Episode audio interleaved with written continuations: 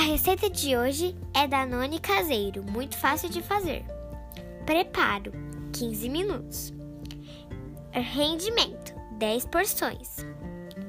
Agora os ingredientes: uma lata de creme de leite, uma lata de leite em condensado, um copo de água, 3 colheres de leite em pó, um envelope de suco em pó de morango.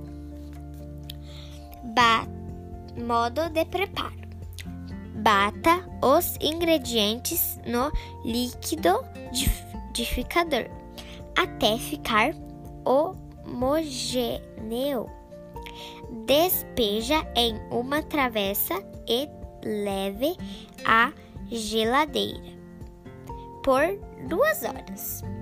Depois disso, sirva-se e bom apetite! Tchau, gente!